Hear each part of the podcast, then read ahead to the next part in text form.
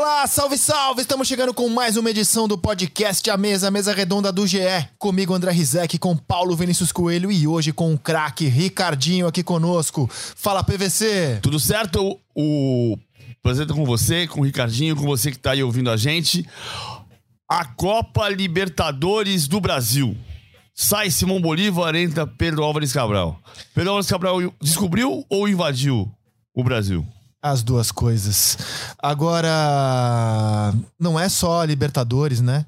Se a gente for olhar as competições sul-americanas nesse momento, a gente tem um aproveitamento absurdo. 16 clubes brasileiros é, em, começaram 2022 nas competições sul-americanas. Nove seguem vivos.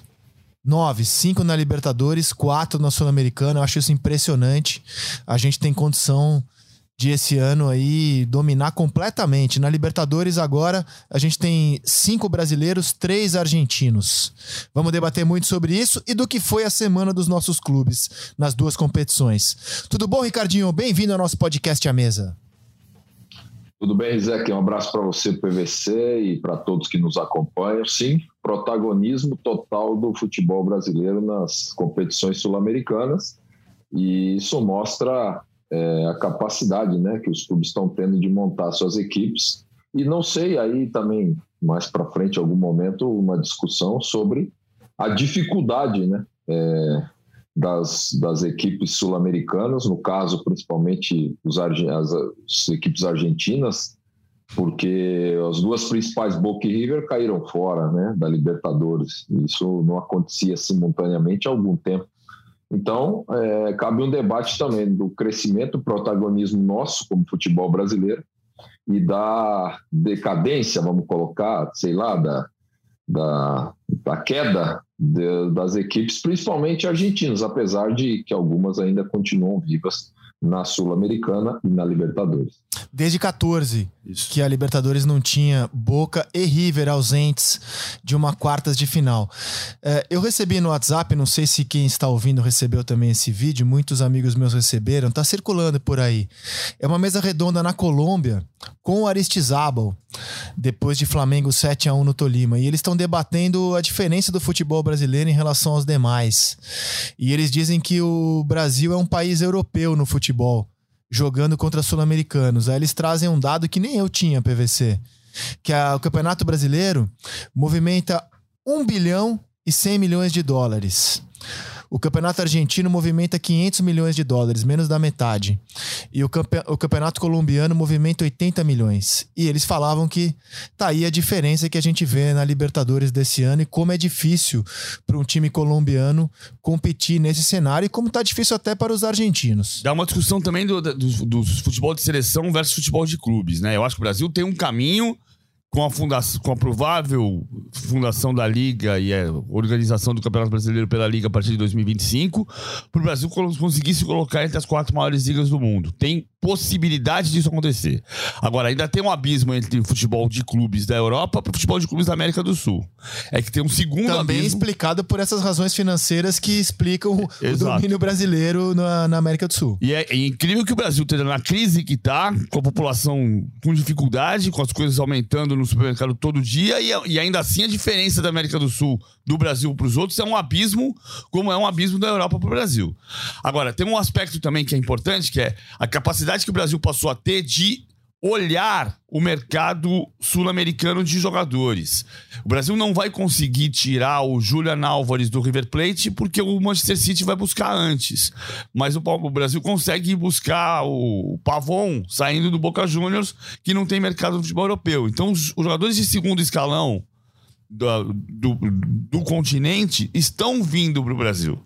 Querem vir para o Brasil. Assim como técnicos querem vir para cá. Alguns vêm e vão embora rapidamente, como o caso do Fabian Bustos nessa semana. Isso tem uma, um ponto e contraponto. E, e esse, essa busca pelo mercado internacional é muito positiva e aumenta a diferença do Brasil para os clubes de outros países. E, por outro lado, o Brasil não pode perder de vista que ter um, um campeonato com clubes que possam ter quatro, cinco estrangeiros entre os 11 titulares diminui a nossa capacidade de revelação, que historicamente é muito grande. Né? Você, o Brasil não está exportando jogadores para a Europa porque o Brasil não. A, a, essa janela está trazendo mais nomes de peso Será que, que diminui Mas Tenho minhas dúvidas, cara. A Inglaterra nunca teve tão povoada de craques internacionais e nunca revelou tanto jogador como nesse momento. Mas é porque ela conseguiu criar um processo em que o, o, o fim da, da, da esteira foi o interesse dos garotos no futebol. Pode acontecer. O Brasil precisa voltar a ser um polo cultural. Eu tenho dito isso há um bom tempo. O que aconteceu com a Inglaterra no final da linha foi isso. Agora, os grandes craques do campeonato inglês ainda não são ingleses, né? São um senegalês que está indo embora para o Bayern, um egípcio. Belga. Um belga. Mas eles têm, assim, é, é um momento que, desde que eu me entendo por gente, assim, de Premier League, eles têm os, ah, os melhores jogadores. Fazia tempo que eles não tinham, é. né? No passado, Tanto jogador bom inglês. Nesse momento, Premier League, top, né? É, no passado, o Manchester United teve a geração dos Ferguson Babies, né? Que o time que tirou o título. O Manchester United em 96 ficou 11 pontos abaixo do, do, Newcastle em janeiro e ganhou o campeonato quando o Ferguson colocou no time David Beckham, Paul Scholes, Nicky Butt, Ryan, Ryan Giggs já vinha desde 92. Uh, Gary Neville, Phil Neville e montou o time dos garotos. Ali tinha uma geração Michael Owen no Liverpool naquela sequência. Hoje a gente tem Foden, a gente tem Calvert Lewin. Mason Mount. Mas não vamos estrear o debate de futebol sul-americano porque a Libertadores ferveu nessa semana aqui. É, e assim, restam três argentinos, Estudiantes, que eu acho que é o mais forte, o Vélez, que eu acho que é um time chato, foi melhor do que o River no, na soma dos dois jogos, e o Tajeres, em quem eu não enxergo chance alguma, ele já foi segundo no grupo do Flamengo, é, mas vai duelar com o Vélez por uma vaga na semifinal e o Estudiantes vai encarar agora o Atlético Paranaense. Na semana, ó, vê se você concorda, Ricardinho. O Palmeiras ter goleado o Cerro Portenho achei normal, previsível, foi 3 a 0 no Paraguai, 5 a 0 aqui normal. É, o Atlético Paranaense tem empatado em jogo equilibradíssimo contra o Libertar. Achei normal também, era mais ou menos o que eu imaginava. Um jogo equilibrado, duro para o Atlético Paranaense, como foi com o atual campeão paraguaio. O Flamengo ganhar do Tolima, para mim, normal. O que surpreendeu foi o nível de atuação do Flamengo. Para mim, o melhor futebol apresentado nas oitavas. O Fortaleza ser eliminado, acho que era lógica também, embora a goleada se explique muito pela expulsão do Pikachu, foi um placar elástico, mas normal para mim o Pikachu, perdão, o Fortaleza ser eliminado. E o que saiu da curva mesmo para mim foi o Corinthians na bomboneira, pelos jogadores que o time tinha à disposição, é, pelo fato de o jogo ser na bomboneira. Para mim foi o jogo mais fora da curva, assim. Foi a classificação sobrenatural da semana, para mim foi a do Corinthians, Ricardinho. Pois é, Isaac, é, eu concordo com você. É, eu acho que o Flamengo está se reencontrando a capacidade técnica e qualidade sempre teve presente, mas a questão de traduzir isso como equipe e como rendimento. Acho que o Flamengo está re, tá retomando seu caminho. É lógico que foi uma grande vitória, mas ainda é um processo, né, a ser a ser desenvolvido. É, mas tem qualidade. O Palmeiras acho que só confirmou a, o seu momento e a sua capacidade de superioridade, porque é um time bem armado, que joga bem, que, que esse ano acho que evoluiu ainda mais em relação ao ano passado, pela questão de trabalho de bola e não só jogar em transição, em contra-ataque, em velocidade, mas sabe envolver o adversário com qualidade, é, encontrar os espaços. O Atlético Paranaense num confronto realmente igual, né, que acabou encontrando o gol de empate no finalzinho, ali estava indo as penalidades, mas acho que foi, foi um adversário, encontrou um adversário em igualdade de condições. O Fortaleza é, fez uma grande campanha na Libertadores, eu acho, até acima do esperado e acabou eliminado por um Estudiantes que é um time dos argentinos também concordo mais perigoso porque tem na bola aérea uma jogada muito forte. O que eles cruzam de bola na área, o que esses caras atacam a bola o tempo todo é, é uma enormidade. No caso do Corinthians, o Isaac, é, eu assim, se o Corinthians tivesse um time completo, sem os desfalques importantes que teve, eu acho que ele seria é, superior ao Boca, porque, sinceramente, é, acho que dos últimos times que eu vi do Boca, desculpe os torcedores do Boca, acho que esse é o pior dos times do Boca que eu vi. É, não só em relação ao jogo, não, mas assim, É, sabe, aquela até na hora de chegar junto, esse time era devagar, entendeu? Porque normalmente Brasil, Argentina, Boca, Corinthians, qualquer time em confronto de Libertadores, num jogo de volta também sempre tem, né? Aquelas confusões, nem isso acho que o Boca teve força, apesar de ter tido oportunidade, teve o pênalti perdido no primeiro tempo.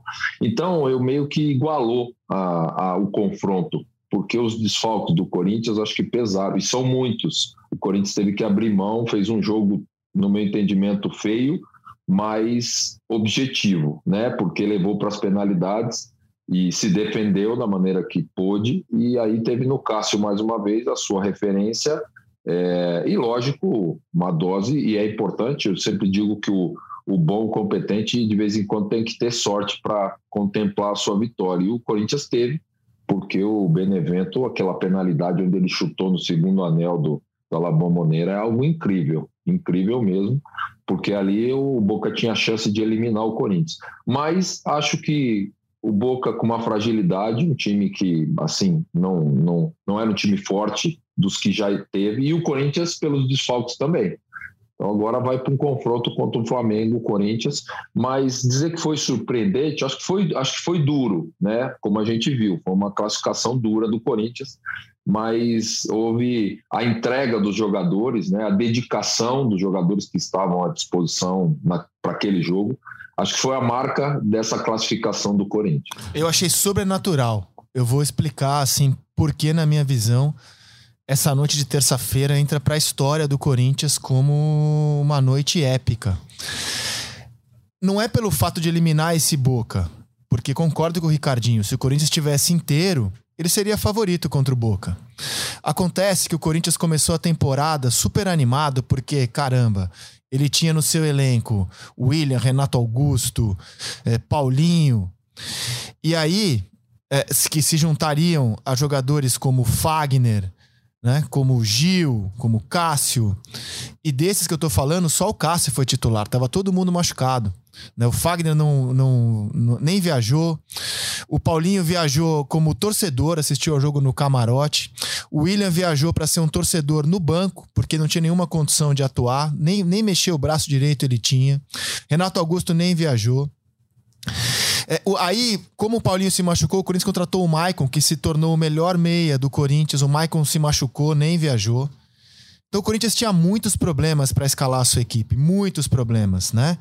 O Duqueiroz voltando de lesão não estava 100%. E no meio do jogo, ah, tem um detalhe. João Vitor vendido para o Benfica, já negociado, e aí ficou na mão dele escolher se ele iria ou não para o jogo, para aquele que seria o último jogo dele com a camisa do Corinthians. Ele fez questão de ir, eu acho isso muito emblemático. Ele fez questão de ir. E aí, durante o jogo, o Corinthians ainda perde jogadores por lesão. Ele ainda perde o Mantuan, que era o único escape do Corinthians, que também está negociado com o Zenit. Ele perde o João Vitor. É, o Duqueiroz não aguenta jogar os 90 minutos. Entre o Gil, que melhora a zaga voltando de lesão, era uma grande incógnita como estaria o Gil. E o Corinthians terminou o jogo com a seguinte formação, cara. Olha o time do Corinthians tentando segurar um Boca na bomboneira, o Boca completo. Cássio, Bruno Mendes, Gil, Raul Gustavo, Bruno Melo e Fábio Santos. Todo mundo ali na defesa. Aí o Piton pela direita, o Rony, o Cantígio e o menino Giovani, cara. Menino de tudo. Giovanni entrou no jogo. E o Roger Guedes. Isso sim é um time alternativo um time repleto de reservas, terceiros reservas, que nunca haviam jogado juntos. E foi comovente o esforço do Corinthians para se manter organizado, minimamente organizado defensivamente, contra um Boca, cara, que foi perdendo a confiança. O Boca foi perdendo tanto gol, o, o Benedetto foi perdendo chances tão inacreditáveis que eu vi assim o, o Boca desidratando, perdendo a confiança, perdendo a cabeça. E o Corinthians ali inteiro, tentando se defender inteiro atrás. Então, assim, achei uma, uma classificação heróica mesmo do time do Corinthians, com mérito do Vitor Pereira, dos jogadores. Destaco muito isso, que o Paulinho fez questão de ir para lá, que o William foi para lá sem ter nenhuma condição de jogo, que o João Vitor fez questão de jogar a sua última partida pelo Corinthians, ele não precisava ter entrado em campo. Aliás, ele foi direto de Buenos Aires para Portugal se apresentar ao Benfica. Achei uma noite assim, como o Corinthians não tem tantas noites épicas na Libertadores, mesmo campeão do mundo, a história do Corinthians na Libertadores não é uma história repleta de noites heróicas, lindas, como a de terça-feira. Acho que a noite de terça-feira entra para a história do Corinthians, PVC. E, é, mais do que isso, o Corinthians saiu muito forte, peito muito estufado. O Corinthians estava morto, é o que você relatou. O Corinthians estava eliminado, virtualmente eliminado. Na hora do pênalti, 33 minutos do primeiro tempo, o Corinthians estava eliminado. Você olhava para a cara do Vitor Pereira, ele estava eliminado. Aí o, Benedetto, o Benedetto perde o pênalti, chuta o pênalti na trave, o primeiro pênalti do tempo normal. Já tinha perdido um gol feito, como aliás em São Paulo tinha perdido outros tantos. E então o, a, a, expressão do Vitor Pereira quando ele perde o Mantuan com lesão muscular, é, de novo, ele, ele fala: não é possível. Ele, faz uma cara de exatamente assim, mas não é possível, cara. Eu vou perder mais um jogador por lesão. E o Corinthians estava. Só, só que o, o, enredo do jogo você vai vendo que vai encaminhando para os pênaltis. Porque a bola cruza a grande área e ninguém não tem um pé do boca para colocar a bola para dentro.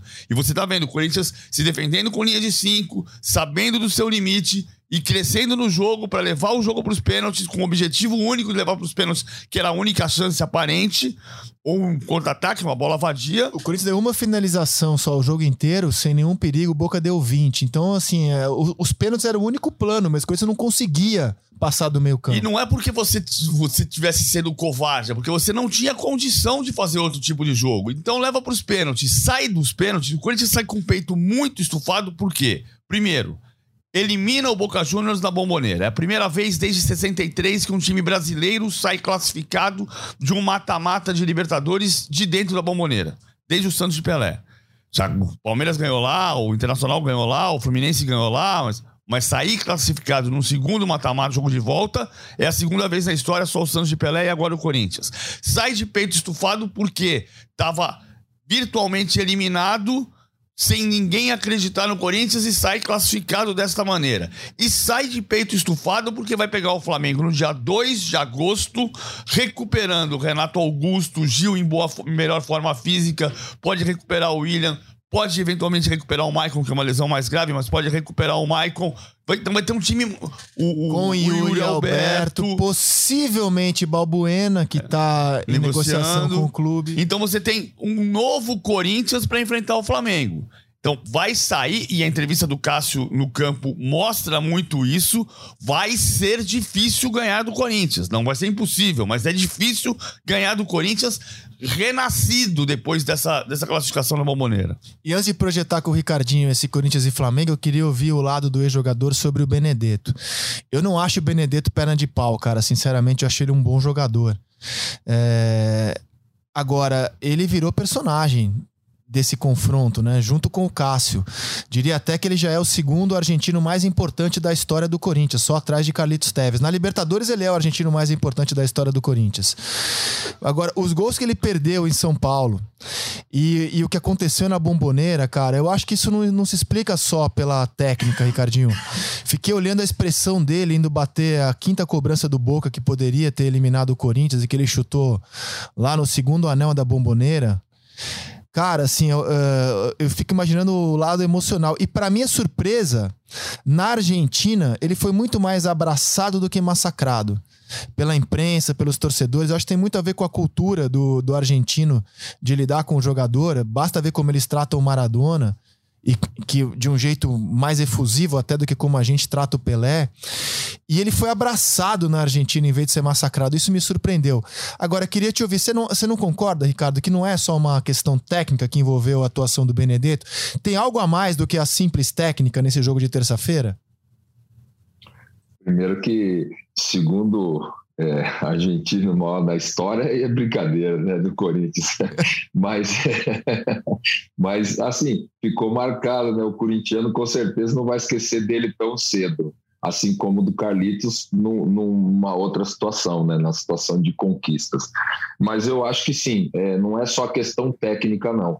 É, eu acho que o, o, desde o primeiro jogo, esse processo do atacante é, de tentar, muitas vezes, é, o goleiro adversário, no caso o Cássio, né, é, defender, dele buscar oportunidade acabar não, finalizando corretamente, por mais experiência que o jogador tenha, e o Benedetto tem experiência, é, o cara vai se incomodando. E essa parte de querer fazer de qualquer jeito é, acaba atrapalhando. No segundo tempo do jogo, ele tentou numa bola também, que ele saiu, encobriu o Cássio, encobriu o gol também.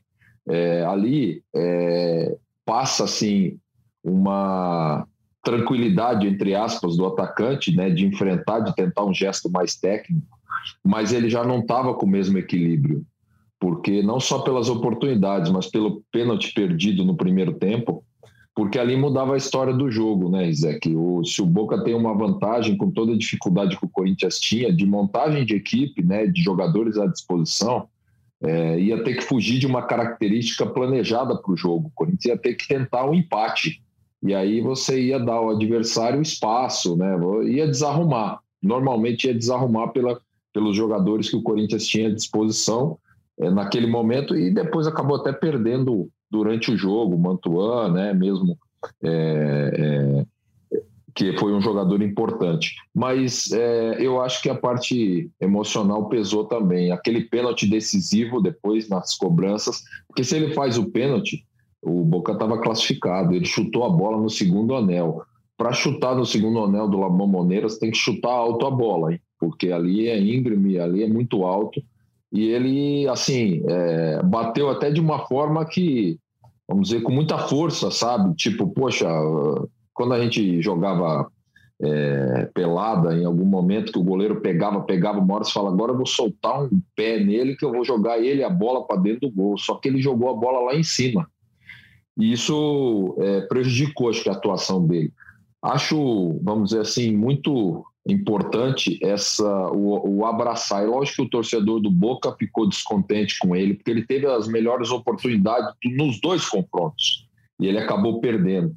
Mas eu acho que o histórico dele dentro do time, a capacidade dele de decidir em outras oportunidades, a importância dele, eu acho que pesou nesse apoio, sabe, pós-jogo. Lembrando sempre que ele teve, sim, as melhores oportunidades de decisão desse confronto e acabou falhando porque acho que tecnicamente errou, mas que a, a, questão psicológica também acho que pesou muito. É, eu acho que o Argentino lida diferente. O seu time, que era o melhor, e acho que até hoje é tecnicamente da história do Corinthians, perdeu é uma segunda decisão por penas para o Palmeiras e a gente viu a ira da torcida do Corinthians com jogadores que fizeram muito mais pelo Corinthians, como o Edilson, por exemplo, que acabou indo embora, do que o Benedetto pelo Boca. Acho que tem muito a ver com uma da relação diferente, como o argentino trata os seus ídolos e o, o brasileiro nessas horas ele é diferente. Mas enfim, não quero tratar aqui trazer aqui uma tese antropológica sobre o comportamento sul-americano.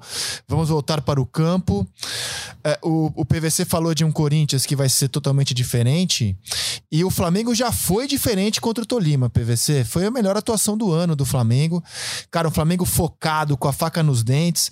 Uma exibição absurdamente boa do Flamengo contra o Tolima na quarta-feira, PVC. Agora, é um time que está tá em reforma. O que eu vejo é o Flamengo se transformando você tinha três derrotas nos primeiros quatro jogos do Dorival Júnior. O Dorival Júnior tá achando um, uma equipe. Ele tinha montado um quarto um, quarto um sem o Arrascaeta. Com o Arrascaeta, ele montou um quarto. Ele montou um losango de meio campo, mas com a liberdade do Arrascaeta, era praticamente um, um 4-3-3, porque o Arrascaeta chegava no ataque atrás de Gabigol e Pedro.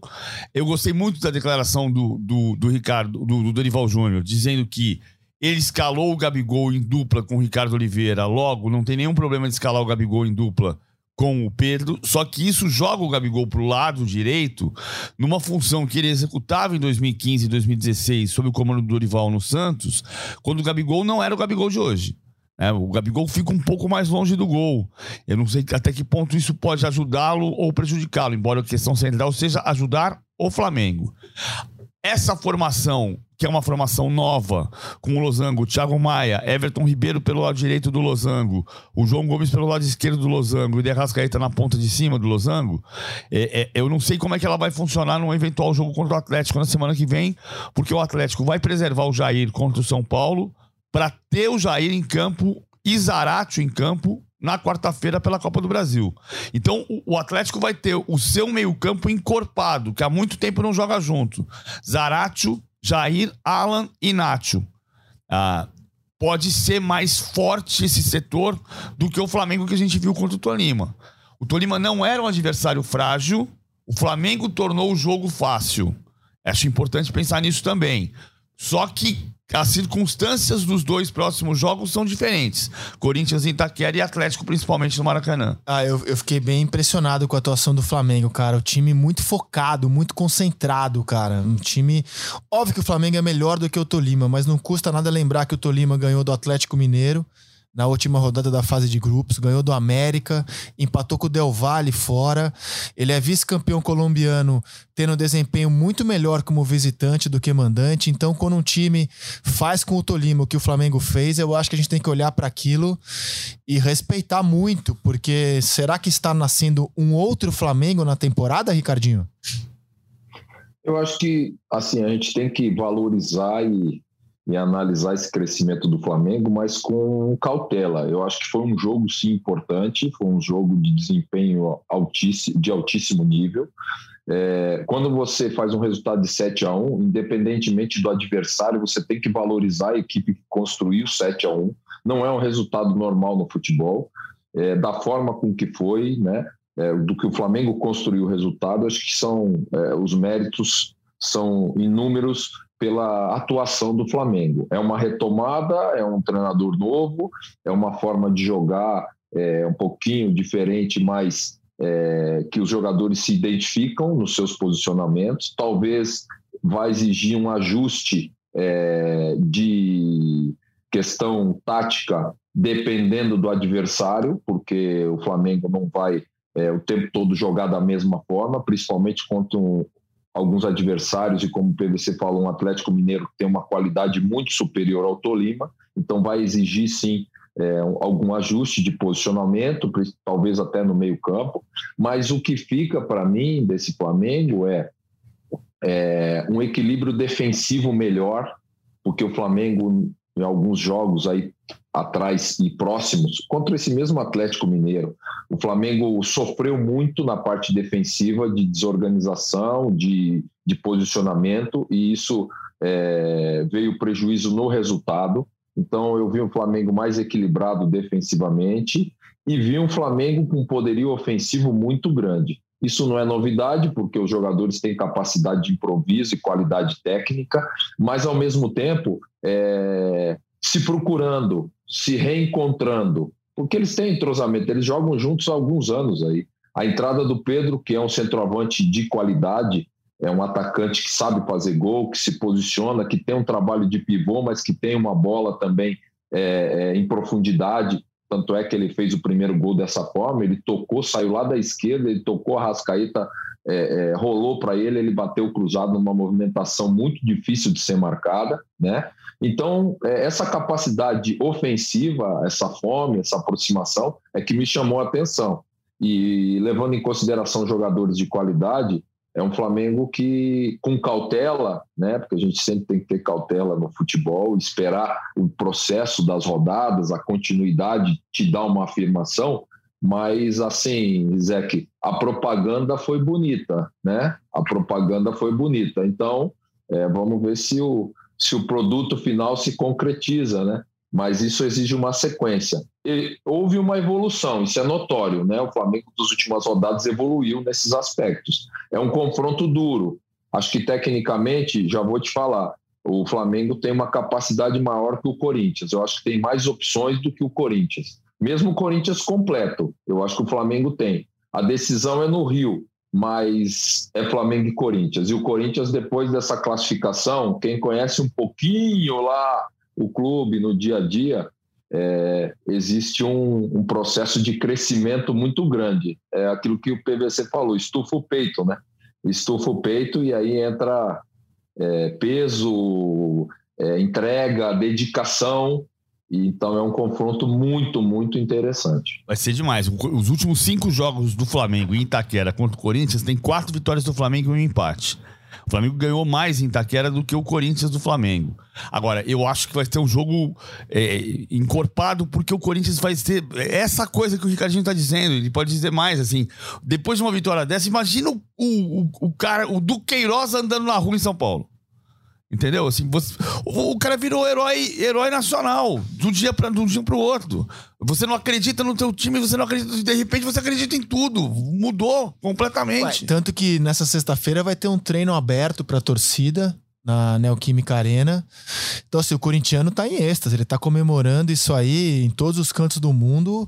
Repito, cara, a gente não dá para analisar só com a frieza dos fatos. É uma das noites mais épicas da história do Corinthians. E na Libertadores, pois sem é. dúvida. É top, top 3 da história do Corinthians em Libertadores. Fala, Ricardo.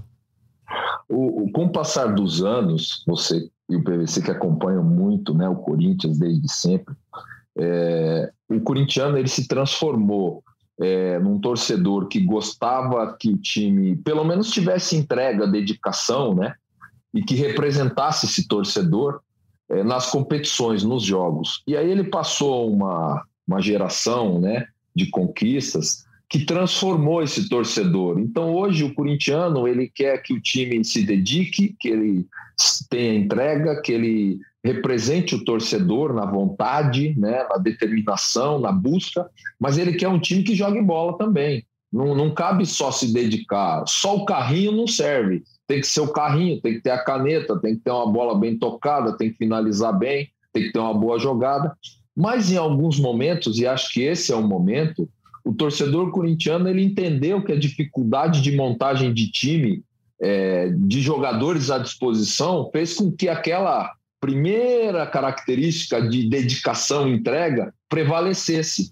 E foi o que aconteceu na terça. A identificação do corintiano hoje em relação ao, ao jogo de terça é essa. Ele sabe que o Corinthians não jogou bem porque faltou o jogo daquilo que ele espera, mas ele entende que a dedicação à entrega, o representar, o buscar, o, o, o, o ser a cara do Corinthians, essa conquista, a próxima fase, aconteceu.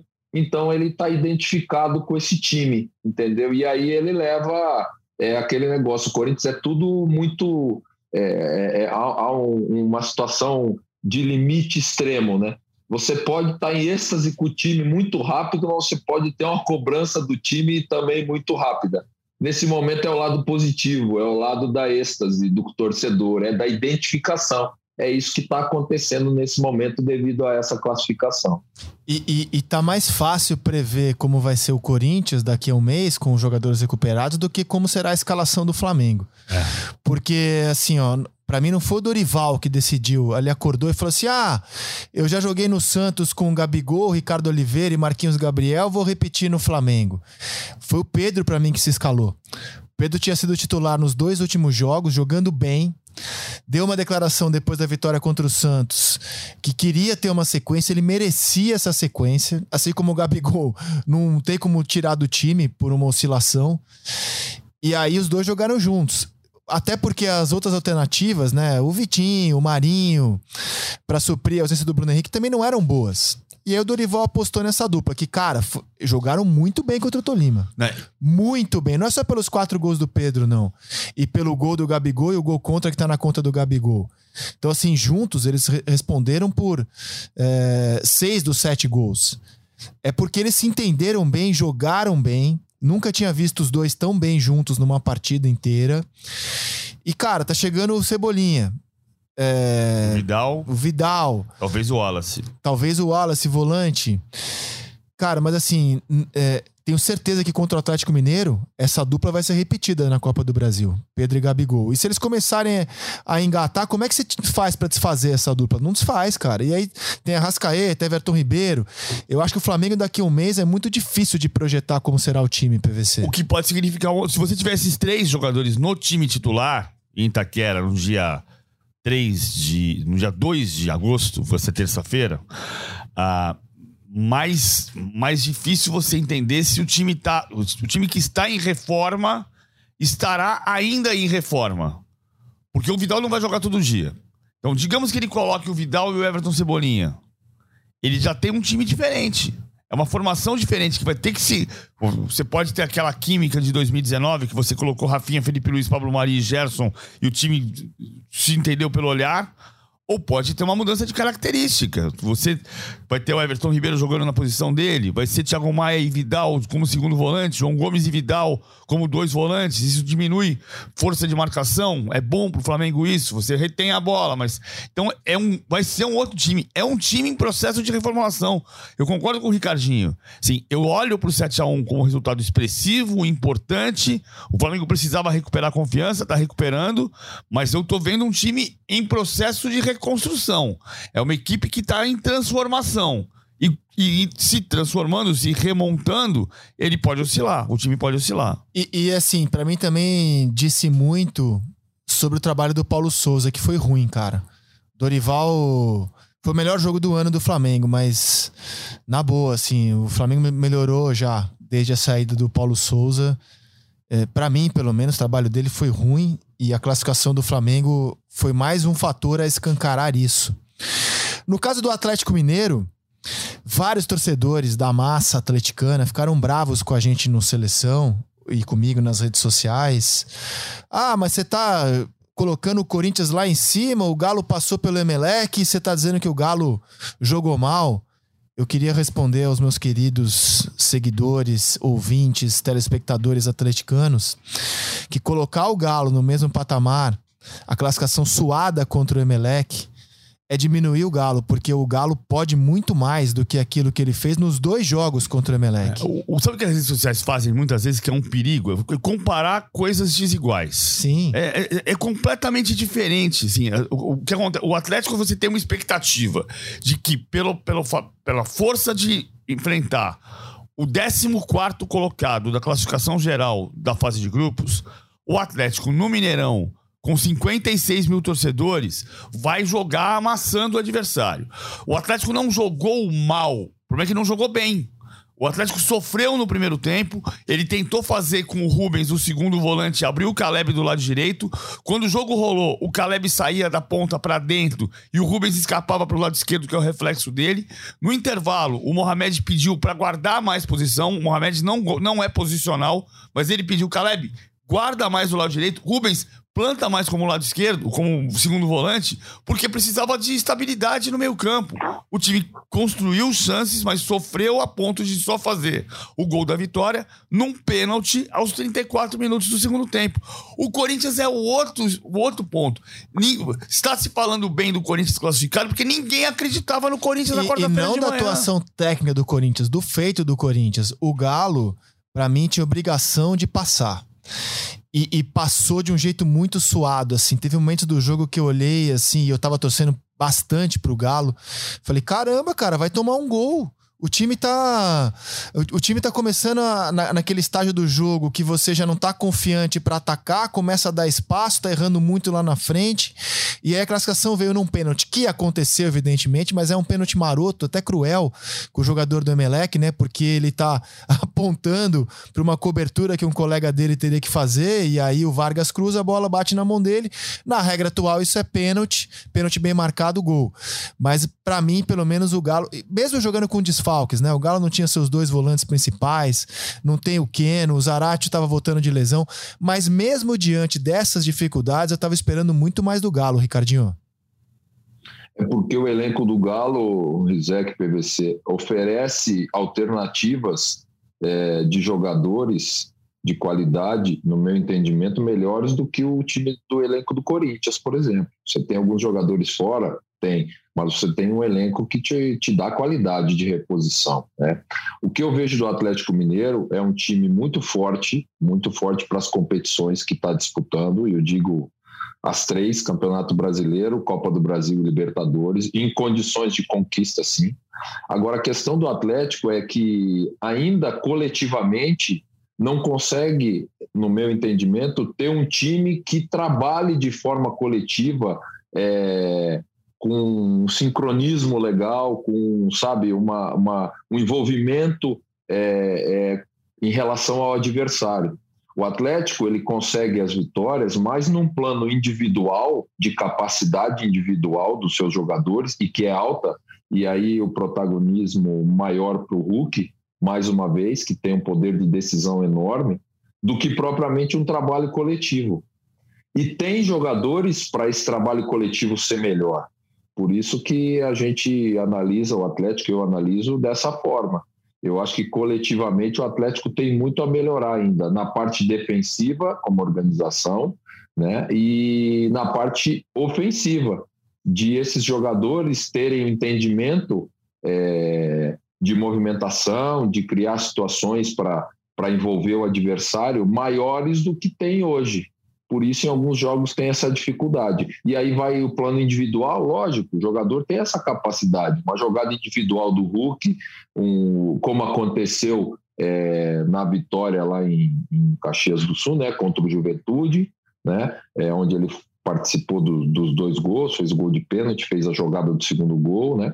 Então, é, essa é a questão. O Atlético, acho que coletivamente tem um lastro grande para melhorar para ser ainda mais favorito nas competições. Por enquanto, a parte individual tem decidido os jogos, a capacidade dos jogadores. E aí é que é, a gente pega um pouquinho em relação ao Atlético Mineiro, que precisa melhorar, mas que é favorito, sim, está entre os meus favoritos nas três competições, porque tem elenco, está se reforçando ainda mais, deve perder um ou outro jogador, eu acho, nessa janela, por isso já está antecipadamente se reforçando para que possa ter êxito nas competições que disputa. É, e quarta-feira teremos Flamengo e Atlético no Maracanã. São Paulo e Palmeiras no Allianz Parque pela Copa do Brasil. Em agosto, o Brasil para com os duelos de Libertadores. Estou é, me referindo aos jogos de times brasileiros, né? Flamengo e Corinthians, Atlético e Palmeiras, e o Palmeiras levará para esse confronto contra o Galo o fato de fazer a melhor sequência da história da Libertadores. São nove vitórias seguidas, contando a final do ano passado e os jogos desse ano. E esse ano o Palmeiras tem uma média que é de simplesmente quatro gols por jogo, PVC. Eu nunca tinha visto isso, cara. Um time ter média de quatro gols por jogo numa competição. Mas o Palmeiras não era retranqueiro? Como é que explica, cara? Quatro gols por jogo, cara. É, é o melhor mérito da história da Libertadores, é o melhor ataque da história da Libertadores. Né? Os ataques têm se superado. O Palmeiras em 2020, discretamente, já foi o melhor ataque da história da Libertadores, com 33 gols. O 33 marcado na final contra o Santos pelo Breno Lopes. E em 2021, o, Flamengo empatou essa marca, chegou a 33 gols. O, o gol 33 foi do Gabigol na final de Montevideo contra o Palmeiras. E agora o Palmeiras já tem 33 gols nas oitavas de final, com pelo menos dois jogos a mais para fazer. Eu não sei o que vai acontecer com o Palmeiras, não dá para você pensar que é, isso vai levar necessariamente ao título da Libertadores ou do Brasileiro. A tabela do Brasileiro está mostrando um equilíbrio muito grande, a menor pontuação de um líder desde 2013, por causa do calendário sofrido. O Palmeiras tem tido momentos muito especiais dentro de jogos, mas não tem tido jogos regulares de 90 minutos. Então, exemplos disso. O Palmeiras fez quatro gols no Atlético Goianiense em sete minutos. O Palmeiras fez dois gols no São Paulo e virou o jogo no Morumbi em quatro minutos. O Palmeiras marcou quatro gols dos cinco contra o Cerro Portenho em 10 minutos, entre os 28 e 38 do segundo tempo.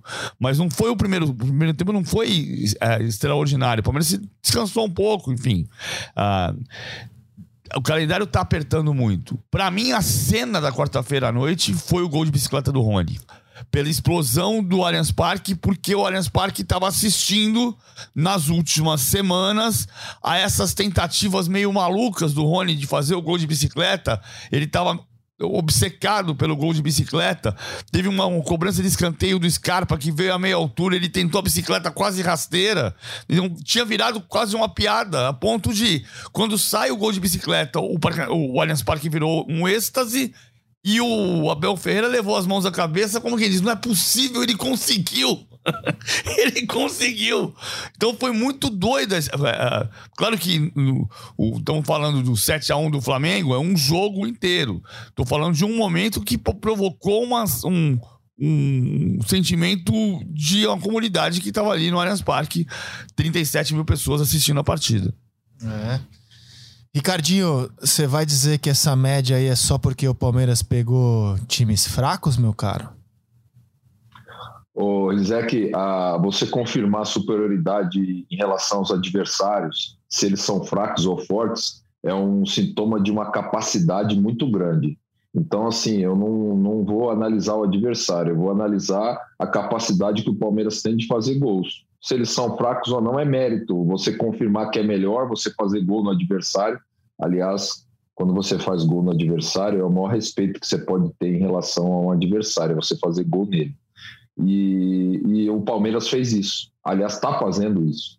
A diferença, eu acho que essa temporada é, vou colocar de novo, é a capacidade que esse time, é, pelo trabalho do Abel, pelo entendimento dos jogadores, é, tem de mudar um pouquinho a sua característica. O Palmeiras nunca foi retranqueiro, mas o Palmeiras tinha uma característica de saída rápida, de precisar do espaço para poder é, rapidamente ocupar e enfrentar os seus adversários como característica nos últimos anos. Essa temporada, é, final da temporada, passado um pouquinho, mas principalmente no início dessa, esse time, não é que ele mudou a característica, ele agregou a sua característica de jogo, uma capacidade de enfrentamento dos adversários que não dão esse espaço para o Palmeiras. Então o Palmeiras teve que construir as jogadas, teve que ter infiltração, triangulação, é, movimentação ofensiva é, e entendeu que, olha, com o espaço nós já sabemos, sem o espaço nós temos que criar. Por isso que Rafael Veiga nessa temporada melhorou muito como meia, começou a entrar na área mais, começou a fazer gol, né? É, Rony sendo centroavante, sendo um atacante de lado, mas com capacidade de, de fazer uma diagonal, né? É, para encontrar como segundo atacante, também começou a ser mais ainda protagonista do ataque do Palmeiras. Dudu algumas vezes pelo lado esquerdo, mas geralmente pelo lado direito, à frente do Marcos Rocha. O Marco Rocha já como um terceiro, quase zagueiro, meio um falso terceiro zagueiro, mas que cresceu muito com uma capacidade de saída de bola enorme, de construção de jogada, de início de jogada. Então acho que essa o agregar a questão de jogo do Palmeiras, de, de enfrentar é, adversários posicionados que não dão contra-ataque para o Palmeiras, acho que essa foi a grande a grande evolução desse time nessa temporada. E aí você tem a capacidade técnica de finalização dos jogadores, de entendimento do trabalho do técnico, porque é um trabalho já a longo prazo, e isso você cria uma afinidade. Se você tem afinidade é, com teu companheiro de treinar junto, de entender o jeito que ele quer receber a bola, de entender a movimentação dele dentro do jogo, isso você só adquire com tempo de trabalho, né, de treinamento, você também tem entendimento em relação ao treinador, aquilo que ele pede rapidamente. Olha, muda você de lado, segura um pouco o lateral esquerdo, solta o direito agora, posicionamento, cai para dentro você, dá, longevidade, dá, dá largura ao jogo. Eu acho que isso tudo está bem sincronizado no Palmeiras. O resultado, esse número de gols que o Palmeiras fez e a capacidade de ser um time equilibrado e que, mesmo na oscilação, como o PVC colocou e eu concordo, dentro das partidas, tem uma capacidade de controle de jogo em todas as ações muito grande, muito grande dentro dos, dos 90 minutos. Eu tenho sempre um, um, um, receio, Ricardinho, dessa coisa do, do time que será o campeão, sabe? Você olha para a campanha estupenda e você. O, o, o, as atuações magníficas e você projeta o título a, a partir daí. Por exemplo, o, o Santos de 2015 na Copa do Brasil, que era muito superior ao Palmeiras e perdeu o título na final. O Flamengo do ano passado, que goleou o Olímpia e passou muito bem pelo Barcelona de Guayaquil, embora demonstrasse problemas táticos, é, e você olhava para o Flamengo como um time que dava espetáculo em muitos momentos e não necessariamente isso levaria ao título como não levou. O seu Corinthians em 2000, que era um time espetacular, mas que naquele momento era, era, era muito bonito ver aquele Corinthians jogar, mas ele tinha perdido o Rincon e o Edu, que era o, o segundo volante, o volante junto com o Vampeta, não dava a mesma, a mesma força defensiva para aquela equipe. E aí você olhava pro Corinthians, o quarto a do Corinthians contra o Palmeiras foi espetacular. Só que assim, não, não necessariamente isso significaria ser campeão. O Palmeiras está nesse momento, as pessoas olham para o Palmeiras como se o Palmeiras já tivesse a temporada mais extraordinária da sua história. Não, a mais extraordinária foi o ano passado. Esta aqui, para ser extraordinária, ela tem que continuar sendo construída até o dia 13 de novembro. Porque o Palmeiras pode ser campeão paulista e não ganhar os outros três títulos. Né? Por exemplo, contra o Fortaleza é um jogo vital para vencer. O líder contra o Lanterna do Brasileiro. O Palmeiras que tava, podia abrir cinco pontos na rodada passada, tem dois pontos de vantagem e pode perder a liderança. Então, é, tem, que ter, tem que ter sempre essa medida. O jogo mais importante é sempre o próximo. Como o podcast mais importante será o da segunda-feira depois de uma rodada desse fim de semana que vai ter o líder contra o Lanterna no Castelão, Fortaleza e Palmeiras, a emocionante despedida do Fred num jogo do Fluminense contra o Ceará, Corinthians e Flamengo, imagino que os dois times cheios de desfalques, né? O Flamengo pensando é, na Copa do Brasil e o Corinthians com muitos problemas, Galo e São Paulo, com o São Paulo classificado na Sul-Americana, mas em vias de perder Gabriel Sara, com o Atlético Paranaense que pode ser o líder do campeonato nessa rodada. Aliás, ele joga sábado e pode dormir líder. Enfim, muito assunto para o podcast da segunda-feira. O de hoje vai ficando por aqui. Ricardinho, as suas considerações finais. Isaac, obrigado mais uma vez. Um abraço para você, para o PVC. Sempre um prazer participar. E um final de semana, assim, que promete, acho que do brasileiro. Talvez as equipes é, estejam pensando nas competições de Copa do Brasil, que é na semana que vem, decisiva rodada, sim, muitas delas, as envolvidas, mas o brasileiro tem chão ainda, e quando abre mão, depois para correr atrás é difícil. Então, os times envolvidos têm esse desafio. Não dá para abrir mão do brasileiro. Final de semana com confrontos interessantes, mas ao mesmo tempo com a cabeça voltada para a Copa do Brasil. Deixa um abraço. Eu, deixa eu fazer um destaque final com o feminino, porque tem Brasil estreando na Copa América nesse sábado, nove da noite, contra a Argentina, em Armênia, na Colômbia. E a Eurocopa começou com a Inglaterra vencendo, a, a Noruega ganhou da Irlanda do Norte 4 a 1 E esse sábado tem dois clássicos: Holanda última campeã contra a Suécia, e a Alemanha, heptacampeã europeia, enfrenta a Dinamarca, que foi a última vice-campeã, perdeu a final para a Holanda em 2017. E quem é que vai ganhar o Wimbledon, hein, PVC, na chave masculina? Eu só sei que não vai ganhar, o Nadal não vai ganhar. Cara, é... Nadal não consegue jogar a semifinal, mas o que ele fez nas quartas, a maneira como o cara, sem nenhuma condição, com uma ruptura no abdômen, conseguiu encarar um jogo daqueles de quatro horas Nadal tem muito meu respeito. Tem gente que fala assim: ah, mas se ele não ia aguentar a semi, ele devia ter parado. Isso é não entender nada do que é uma competição de alto nível. O cara tá pensando ali só em ganhar o jogo daquele dia. Ele não tá pensando se ele vai ter condição de jogar a partida seguinte. E o Nadal vai ser só a terceira. O Nadal só desistiu dois jogos durante o jogo da vida inteira dele. É muito raro ver o Nadal não entrar em quadra. Se ele não vai entrar em quadra é porque realmente não tem condição nenhuma. Quijos na final a ver se o Djoko chega lá. Mas enfim, só dei uma gato mestrada em tênis aqui porque o Nadal foi foi demais o que ele fez nessa semana. Bom, meus amigos, o podcast A Mesa fica por aqui. A gente volta na segunda-feira. Que vocês tenham um grande fim de semana, com muita paz, saúde, amor e esperança. Até segunda. Tchau.